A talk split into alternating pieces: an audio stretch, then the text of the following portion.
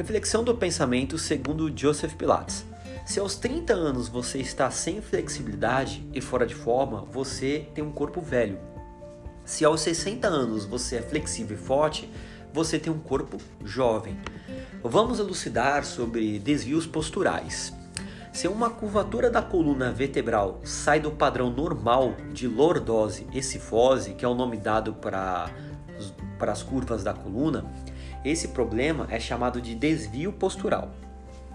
Lembrando que postura não é só coluna, e sim também o conjunto em posição das articulações do corpo em um determinado momento, que pode ser dinâmico ou estático.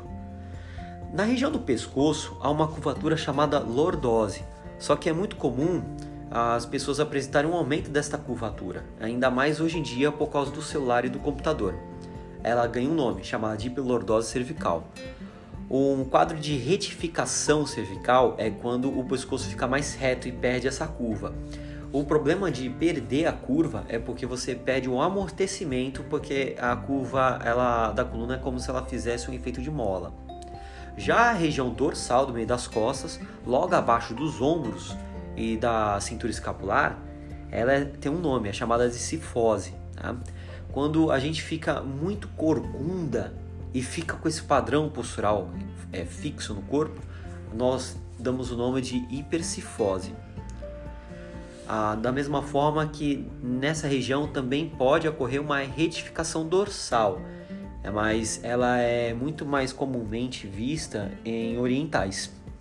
Na lombar, perto do bumbum ali naquela região, nós também temos uma curva chamada lordose, que no plano lateral de vista, a lordose, assim como a lombar, como a cervical, ela seria uma curva convexa. E a é do meio das costas, torácica, ela seria uma curva é, côncava. Na lordose também ocorre, a lordose lombar também ocorre uma hipolordose, é chamado bumbum empinado tanto na lombar como na cervical, se esse aumento da curva é muito prominente, a hiperlordose, tanto cervical como lombar, o corpo também vai perdendo a capacidade de efeito mola de amortecer.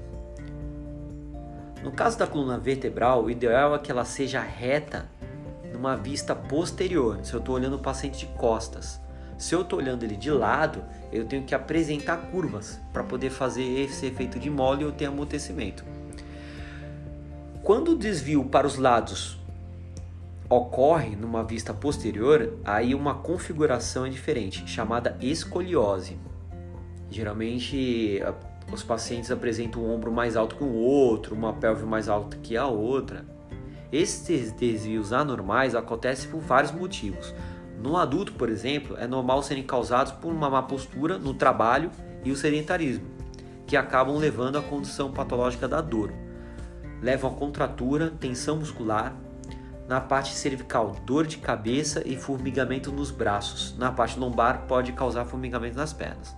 O método Pilates ele é indicado nesse caso para trabalhar o reequilíbrio muscular, tanto da parte da frente como da parte de trás do corpo e as partes laterais aumentar a sustentabilidade, a estabilização e trazer a coluna para o seu eixo normal, alongar e fortalecer a musculatura e aliviar as dores e os desconfortos.